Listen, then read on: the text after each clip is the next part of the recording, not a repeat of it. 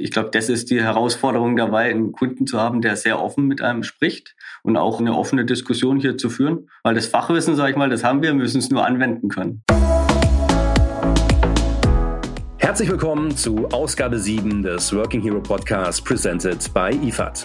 Mein Name ist Felix Kirschenbauer, ich bin euer Gastgeber. Damit ihr erfahrt, welchen bedeutenden Beitrag Umwelt- und Recyclingtechnologien für den Klimaschutz leisten, unterhalte ich mich regelmäßig mit Machern und Helden aus diesem wichtigen Industriezweig. In unserer siebten Podcast-Folge sprechen wir über Wassermanagement. Envirochemie aus Hessen ist weltweit als Systemlieferant für Lösungen im Bereich der industriellen Wasseraufbereitung sowie der Behandlung von Prozesswasser und Abwasser tätig. Für unser Gespräch darf ich zwei Gäste begrüßen. Herzlich willkommen Ulrich Böhm, Abteilungsleiter Anlagenbetrieb und Service bei Envirochemie und Jörg Selig, Werkleiter bei Villeroy und Boch. Hallo zusammen. Hallo. Schönen guten Tag, hallo. Freut mich, dass Sie beide heute Zeit haben.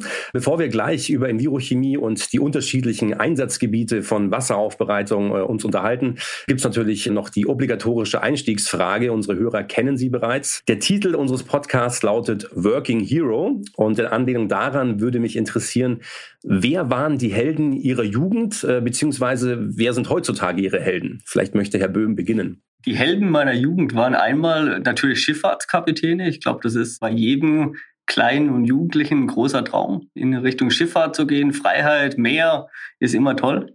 Heute muss ich sagen, habe ich gar keine großen Helden in dem Sinne. Äh, das ist eine gute Frage, habe ich ehrlich gesagt noch nie drüber nachgedacht. Nee, habe ich, hab ich im Moment keine großen Helden. Aber ich meine, Kapitäne sind ja auch schon, schon noch was. Ja. ist immer noch so praktisch. Die Kapitäne ja. sind immer noch meine Helden. Wunderbar. Herr Selig, wie ist es bei Ihnen? Ja, ähm, vermutlich kann man dadurch auf mein Alter schließen. Ich fand früher Captain Future eine super Serie im Fernsehen. Der eine oder andere kennt das vielleicht noch. Und ansonsten Boxerlegenden finde ich super. Muhammad Ali ist für mich ein großer Heldenvorbild. Heute finde ich es persönlich auch sehr schwierig, weil sich das Ganze wirklich auch durch die ganzen Medien massiv geändert hat. Am besten von jedem das Beste rausschauen. Wunderbar. Vielen Dank schon mal für die persönlichen Einblicke. Da waren ja auch schon spannende Charaktere dabei. Jetzt aber schauen wir mal auf heute, auf das Tagesgeschäft von Envirochemie. Das lautet innovatives Wassermanagement. Und äh, seit nun 15 Jahren steuert Envirochemie die Betriebsführung Prozesswassertechnik bei Villeroy und Boch am Hauptsitz in Mettlach. Herr Selig, was waren denn die Gründe, damals externe Unterstützung hierfür in Anspruch zu nehmen? Wir sind ein Traditionsunternehmen, allerdings glaube ich mit einem guten Mix aus Tradition und Innovation und Moderne. Ich empfinde es als wichtig, dass wir unserem Kerngeschäft nachgehen. Und unser Kerngeschäft ist nur indirekt das Wasser, denn wir stellen natürlich auch wassersparende WCs her.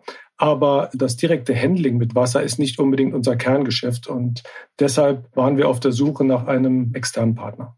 Wie kann man sich das davor vorstellen? Also vorher haben sie sich noch selbst darum gekümmert und haben dann immer gemerkt, das lenkt uns eigentlich von unserem Tagesgeschäft ab, deswegen geben wir das lieber Profis in die Hand.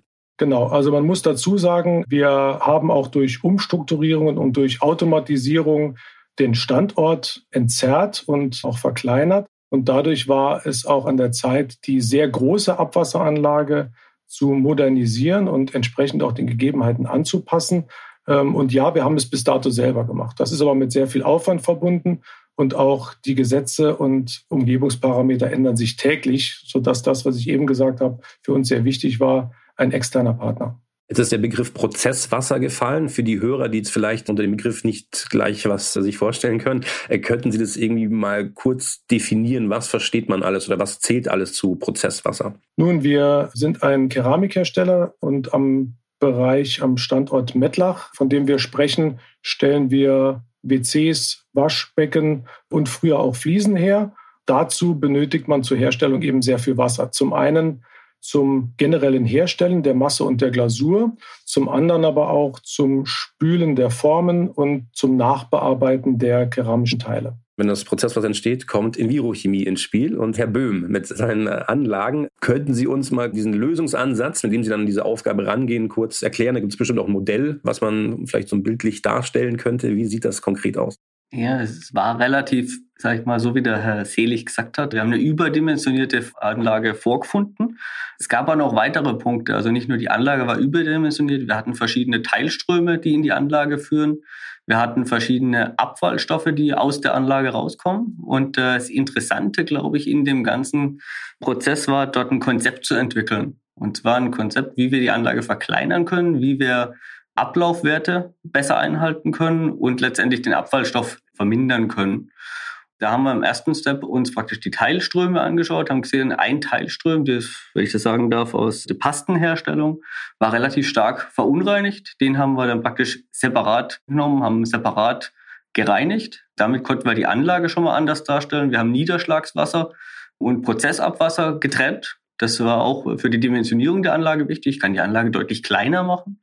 Und dann fand ich jetzt zumindest von der Klausur, glaube ich, Herr Selig, da sind Sie der Experte, sage ich mal, was der Qualitätsmerkmale sind in der Klausur. Aber wir haben dann den Abfallstoff, der Schlamm, der da entsteht in der Anlage, er war vorher, wurde abgepresst und hat einen relativ hohen Wassergehalt gehabt. Den haben wir mit neuen Aggregaten, mit Stand der Technik-Aggregaten ausgerüstet, um den dann auf eine Deponie zur Abdichtung zu bringen. Also es ist ein praktisch ein Abfallstoff, wurde dann zum Wertstoff, nenne ich es mal so rum. Das ist ein Konzept, glaube ich, das geht weit darüber hinaus. Also nicht nur praktisch eine Anlage gesehen, die ist zu groß, wir haben sie kleiner gebaut, fertig, sondern man hat alle Randparameter nochmal geguckt. Und das war auch sehr angenehm mit Villeroy in Boch, weil das in einer Diskussion nur entstehen kann. Also wir können immer nur das praktisch mitbringen, wenn der Kunde uns sagt, wo Probleme sind. Wir haben uns alles anschauen können. Auch das, eine Transparenz gehört dazu, weil von Boch und eine Offenheit auch in der Diskussion miteinander. Das war praktisch ein Konzept, wo wir zusammen erstellt haben. Die Glasurgewinnung, sage ich mal, da werden Sie, Herr Selig, wahrscheinlich ein bisschen was dazu sagen können. Ja, wenn ich gerade anknüpfen kann, das ist richtig. Das eine war Modernisierung und Umstrukturierung der Abwasserbehandlungsanlage. Und in dem Zuge macht man sich auch Gedanken, wie kann ich das Ganze noch optimieren? Und da haben wir eine sehr innovative Lösung mit Envirochemie gefunden.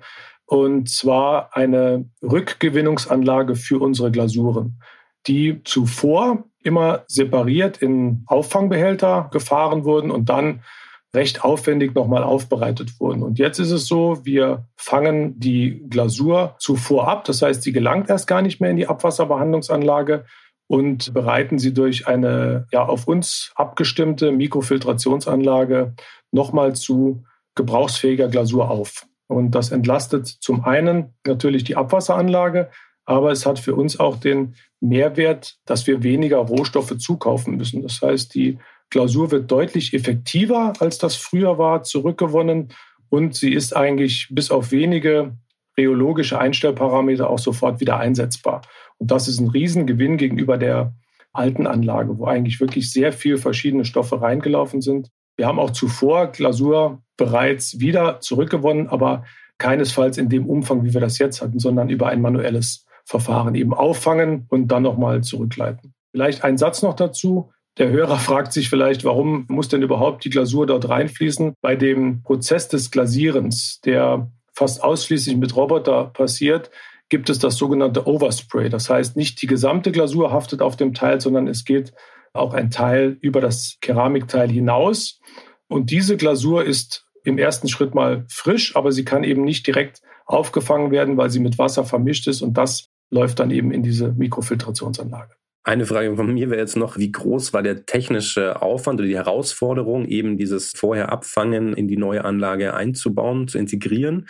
Steht man da als Dienstleister von außen erstmal vor ein paar Fragezeichen oder sagt man, das, das machen wir täglich?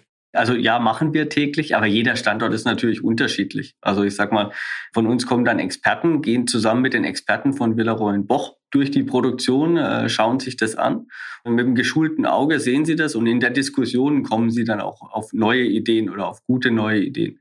Ich glaube, das ist die Herausforderung dabei, einen Kunden zu haben, der sehr offen mit einem spricht und auch eine offene Diskussion hier zu führen. Weil das Fachwissen, sage ich mal, das haben wir, müssen es nur anwenden können. Herr Selig hat ja schon angesprochen, dadurch, dass das äh, rausgefiltert wird, erspart man sich jetzt den Zukauf von weiteren Rohstoffen. Also das ist natürlich dann, sag ich mal, ein, sowohl ein ökologischer äh, Mehrwert, weil man natürlich das nicht ins Wasser leitet, auch ein ökonomischer Mehrwert, weil man nicht zusätzlich nochmal äh, Geld ausgeben muss. Gibt es noch weitere ökologische und ökonomische Vorteile, die dieses Modell und diese neue Anlage noch dazu bringen? Ein Vorteil ist sicher, wir haben die Anlage so designt, dass wir sie im Einschichtbetrieb bearbeiten können oder betreiben können. Das heißt, wir kommen vom Dreischichtbetrieb weg, kommen auf einen einschichtigen Betrieb. Das ist ein ökonomischer Vorteil. Ich brauche weniger Mitarbeiter. Außerhalb dieser Zeit, äh, Tagschicht, habe ich eine Rufbereitschaft. Das heißt, ich habe priorisierte Alarmmeldungen, wo dann bei uns in eine zuständige Zentrale eingehen, beziehungsweise zuständige Mitarbeiter, die dann natürlich, wenn es Probleme gibt, auf die Anlage kommen und das beheben.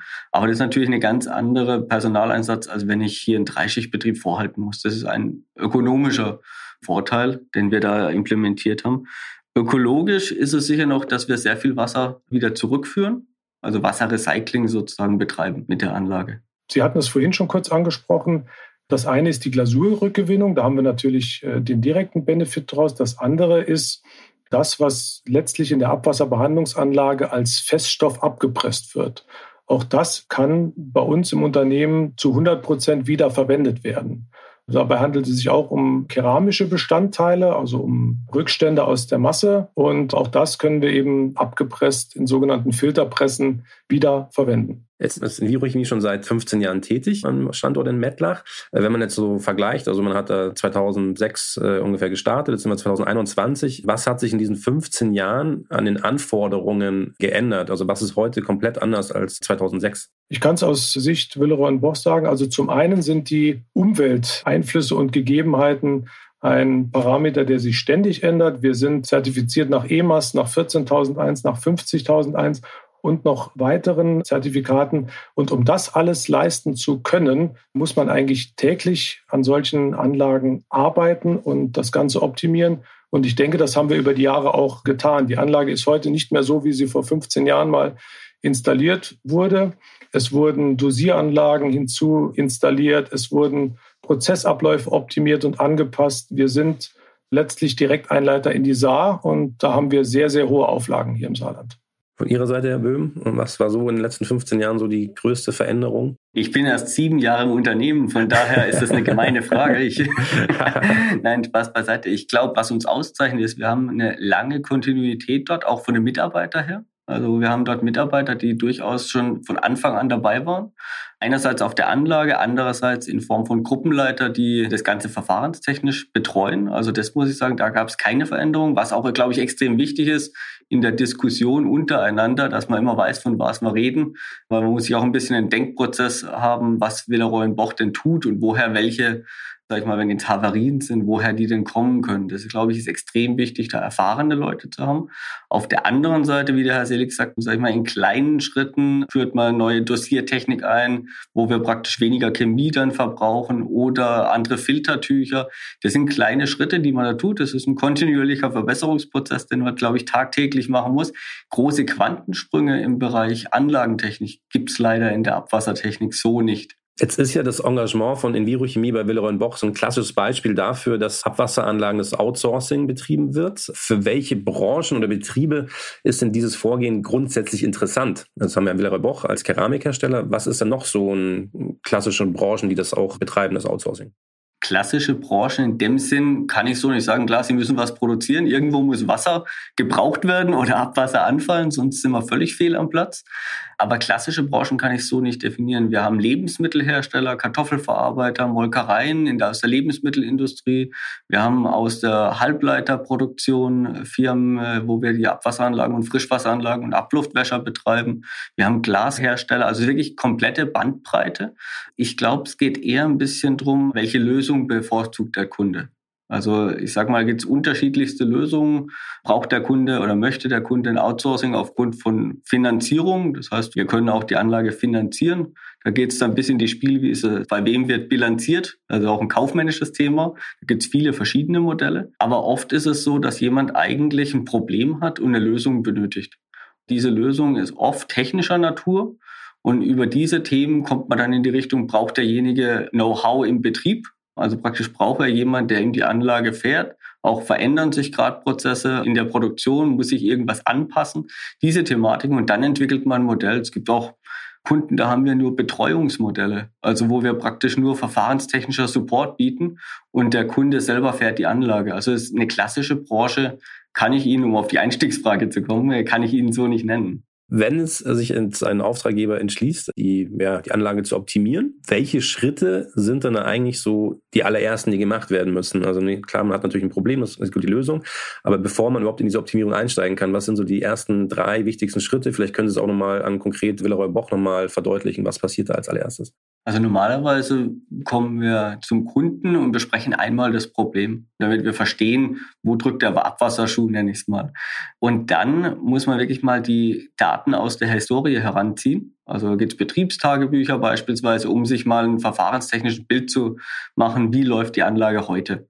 Und darüber hinaus ist es wichtig, mit den Leuten, die an den Anlagen stehen, auch nochmal zu sprechen, weil oft haben die Informationen, die, sag ich mal, in den weiter oberen Ebenen überhaupt nicht ankommen, um dann zusammen zu sagen, okay, dann gehen wir oft wieder heim und gucken uns an, was wäre ein Grobkonzept in dem Moment. Also wie ich vorher beschrieben habe, Heilströme beispielsweise werden getrennt oder werden als separat aufbearbeitet. Und dann dieses Konzept muss man dann nochmal zusammen durchdiskutieren. Ist es das, was der Kunde eigentlich möchte? habe ich tatsächlich das Problem damit gelöst. Und so ist es eigentlich bei jedem Kunden unterschiedliche Herangehensweise im Bereich Technik, aber von der Grundvorangehensweise sind wir immer da und gucken uns erstmal vor Ort alles an was in Corona-Zeiten leider ein bisschen schwierig ist. Das äh, betrifft viele Bereiche der Wirtschaft und auch der, der Gesellschaft. Jetzt ist mir ein Begriff bei der Vorbereitung über den Weg gelaufen, ähm, das nennt sich Lebenszyklus-Kostenbetrachtung, ähm, gegenübergestellt der traditionellen Betrachtung. So, ähm, jetzt bin ich natürlich kein Fachmann. Ähm, wie erklären Sie mir da jetzt den genauen Unterschied zwischen den beiden? Ich kann es mir ungefähr ein bisschen erschließen, aber ich finde das Wort Lebenszyklus-Kostenbetrachtung, da gewinnt man beim Scrabble, glaube ich, äh, jede Partie. ich glaube, da muss ich nochmal bei uns ins Marketing gehen gehen und äh, müsste dann mal sagen, wir brauchen da ein Schlagwort, wo besser klingt. Klar, klassischen Anlagenbauer geht hin, gibt ihnen ein Konzept, sagt, die Anlage kostet irgendwie drei Millionen Euro und geht dann wieder. Und Sie als Kunde stehen Sie da und sagen, okay, das ist jetzt die Investition, die schreibe ich über 15 Jahre ab, das kostet mich x Euro im Jahr. Darüber hinaus fallen aber noch deutlich mehr Kosten an. Das geht von Personalkosten über Einsatzstoffe wie Chemie, Überwartung, Ersatzteile bis hin zu Entsorgungskosten. Und diese Kosten schauen wir uns alle an, weil wir kennen diese Kosten, weil wir selber Anlagen betreiben. Und wir kennen diese Kosten und können dann mit dem Kunden wirklich sagen, was kostet die Anlage im Jahr.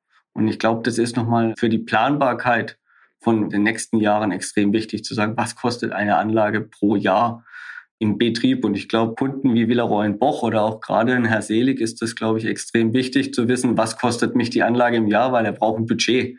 Gerade bei solchen doch großen Investitionen und Investitionen auf eine längere Zeit. Es ist ja nicht so, als würde man alle zwei Jahre eine Abwasserbehandlungsanlage bauen, sondern man konzipiert die einmal und weiß, damit muss ich die nächsten 20 Jahre leben. Und insofern wäre es, denke ich, falsch, nur auf die Investitionskosten zu gucken. Und das haben wir eigentlich von Beginn an gemacht. Investitionskosten ist das eine. Man muss die Anlagen, die Maschinen, das Engineering kaufen und auch bezahlen. Aber die laufenden Kosten im Jahr sind natürlich für uns ganz entscheidend, denn das ist auch das, was eins zu eins in die Produktionskosten eingeht. Abschreibung ist das eine, aber nach 10, 15 Jahren ist das auch mal vorbei.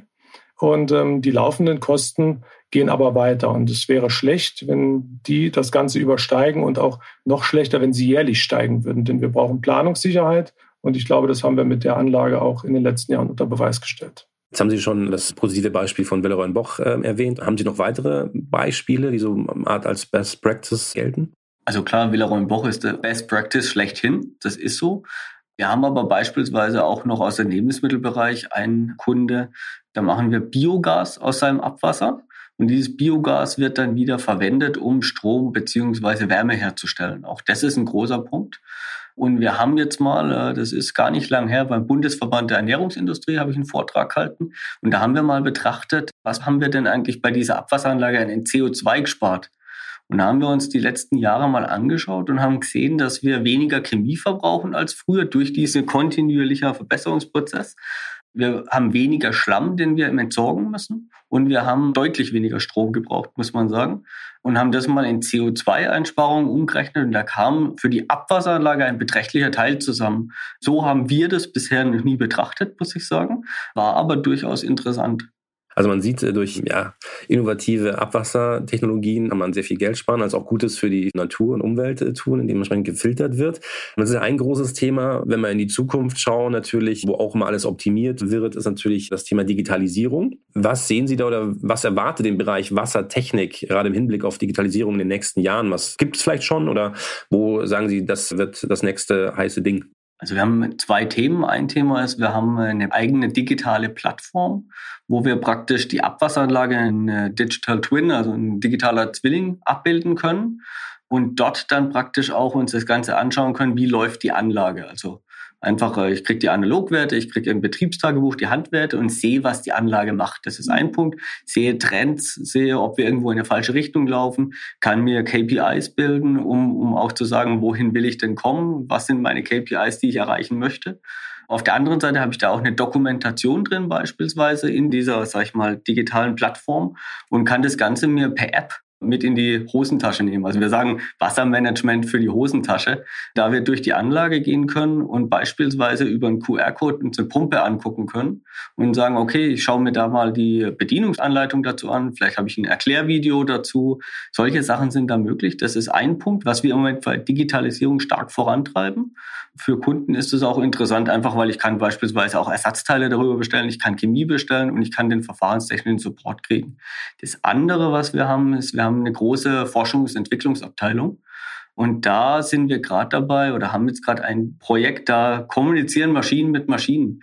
Also sag ich mal, wir kriegen die Produktionsdaten des Unternehmens und unsere Anlage stellt sich darauf ein, was der Kunde gerade produziert. Also was für Chargen jetzt gerade produziert werden und die Anlage weiß dann, was, was für Abwasser kommt und kann dementsprechend sich, sag ich mal, vorbereiten. Also die Chemiedosage anpassen, wenn es sein muss, in einen Havarietank umleiten, um dann eine optimierte Behandlung des Abwassers zu gewährleisten. Jetzt haben Sie die, die App angesprochen. Also ist das bei Willeroy Boch auch schon so konkret im Einsatz, Herr Selig? Also Sie haben schon mal das Vergnügen gehabt, das zu erleben oder ist das ähm, demnächst dann geplant? Wir haben schon drüber gesprochen. Ich habe gerade ein bisschen geschmunzelt, habe gedacht, Herr Böhm hat das Wasser to go. Das hat sich gerade so angehört zum Mitnehmen. Wir haben schon drüber gesprochen und wir sind ja eigentlich seit Jahren dabei, das Ganze auch zu optimieren und in dem Zuge natürlich auch zu digitalisieren. Ich denke, es wird der nächste Schritt sein, dass wir auch diese Anbindung haben. Wobei auch ohne diese Anbindung wir bis jetzt wirklich immer den direkten Kontakt zur Envirochemie gesucht haben. Und das hat bis jetzt auch wirklich immer sehr pragmatisch und unkompliziert geklappt. Da haben Sie recht. In aller Digitalisierung, was uns aufgefallen ist, jetzt in den letzten Monaten hat es auch stark zugenommen, sage ich mal, über, sei es Microsoft Teams oder auch unsere digitale Plattform. Das Gespräch untereinander. Ich glaube, das ist das Wichtigste, wo man die meisten Informationen kriegt. Da gebe ich Ihnen vollkommen recht. Sie haben schon das Forschungsprojekt angesprochen und auch schon erwähnt mit dem Maschine-zu-Maschine-Kommunikation. Gibt es noch Punkte, wo Sie sagen, da müsste in den nächsten Jahren noch mehr geforscht werden? Ist das schon dieses M2M oder ähm, gibt es da noch andere Bereiche, wo Sie sagen, da gehört der Fokus auch drauf? Wir haben relativ viele Forschungsprojekte immer. Also jetzt gerade beispielsweise bauen wir eine Anlage, um zu gucken, ob wir aus Brüdenkondensat aus Molkereiindustrie also praktisch da ist eine Sprühtrocknung, um Milchpulver herzustellen. Und ob man dieses Wasser wiederverwenden kann, das ist eine große Forschungsanlage, die wir beim großen Molkereihersteller oder Milchhersteller installieren, um einfach Langzeitversuche zu machen, wie da praktisch das Wasser rauskommt, für was was alles verwerten kann.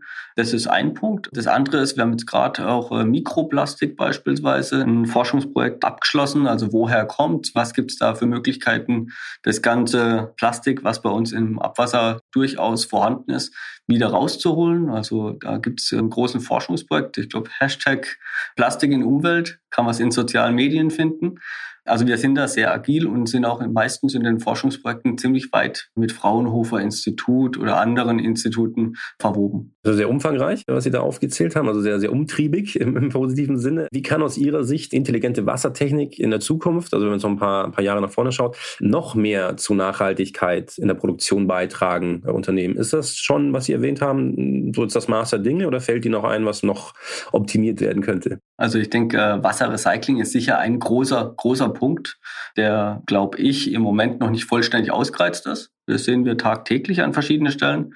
Was auch ein großer Punkt ist, ist Optimierung von Chemie. Also ich muss ja auch Chemie einsetzen, um Abwasser zu behandeln.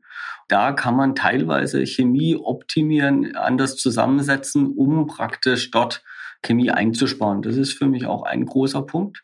Und letzter Punkt ist für mich Schlamm. Gerade aus biologischen Abfallstoff oder Abwasseranlagen ist es ein Abfallstoff, der im Moment recht schwer ist, sag ich mal, zu entsorgen. Er geht in eine Verbrennung, da geht es um Phosphorrecycling, da gibt es aber auch viele Technologien, um da Phosphor vorher rauszuholen und Dünger herzustellen. Das machen wir jetzt gerade ein Projekt dazu.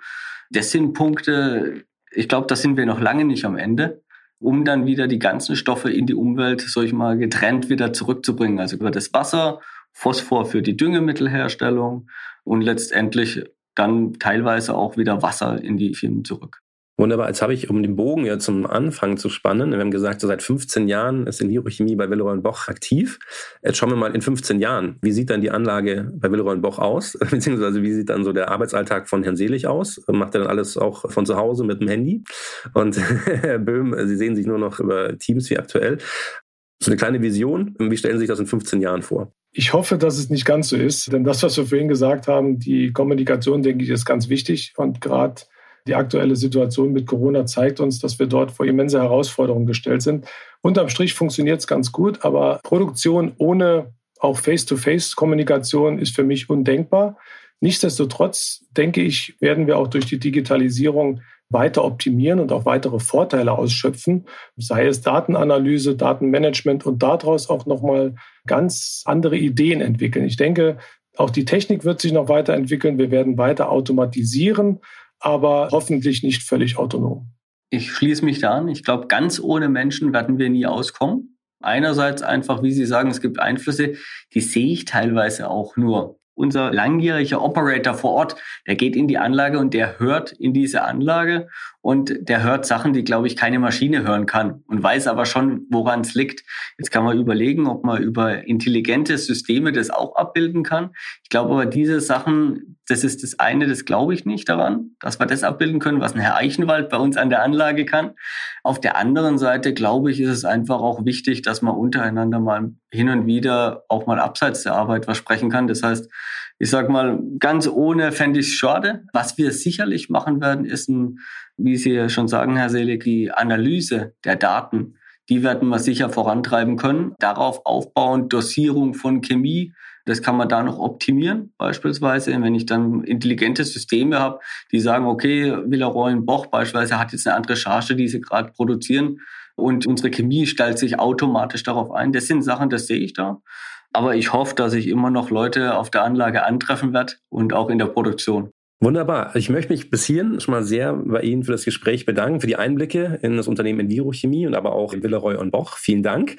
Bevor wir jetzt ans Ende der siebten Folge des Working Hero Podcast presented by IFAD ankommen, habe ich noch eine Frage an Herrn Böhm. Es geht um das Thema IFAD. Sie haben es vorher auch schon mal angesprochen. Ich glaube, die Antwort wird ähnlich sein. Worauf freuen Sie sich bei der IFAD nächstes Jahr, wenn sie denn stattfinden sollte in München? Am meisten? Ich ahne, die Antwort haben wir heute schon mal in anderen Zusammenhängen auch schon mal gehört. ja gut, ich muss sagen, auf der IFAD, es ist auf der einen Seite extrem anstrengend immer dort, weil extrem viele Leute kommen, sind extrem viele Fachleute da, die diskutieren möchten und auch immer spannende Diskussionen haben. Aber ich muss sagen, wenn Sie da einen Tag auf der IFAD sind, entweder bei Envirochemie auf dem Stand, um Besucher zu empfangen, ist es extrem anstrengend. Wenn Sie aber auch durch die Hallen gehen und sehen, was es dann andere für Innovationen gibt in anderen Bereichen, ist das für mich auch immer extrem spannend, auch extrem anstrengend. Und ganz am Schluss muss man sagen, äh, die Abende in der IFAD helfen auch immer, um Kollegen oder auch Kunden oder auch Freunde zu treffen.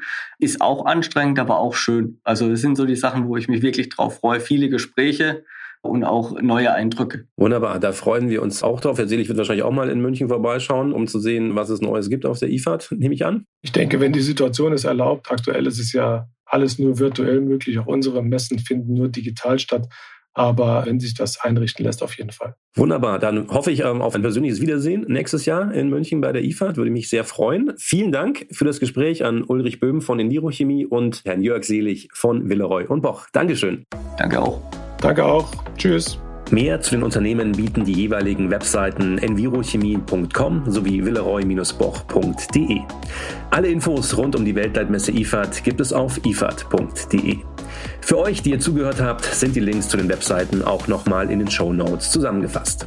Wenn ihr Fragen an uns oder unsere Gäste habt oder mit eurem Unternehmen selbst einmal Teil des Working Hero Podcasts sein möchtet, dann schreibt uns gerne eine Mail an workinghero at messe-münchen.de. Das war Folge 7 des Working Hero Podcasts presented by IFAD. Vielen Dank an Maniac Studios aus Berlin für die Produktion. Damit geht auch die erste Staffel von Working Hero presented by IFAD zu Ende. Vielen Dank fürs Dabeisein. Ich hoffe, wir haben euch gut informiert und auch unterhalten. Die Vorbereitungen für Staffel 2 laufen bereits auf Hochtouren und wir melden uns demnächst mit neuen Folgen. Wenn ihr die nicht verpassen wollt, dann abonniert Working Hero auf Apple Podcast, Spotify und überall, wo es Podcasts gibt. Bis dahin alles Gute und auf doesn't.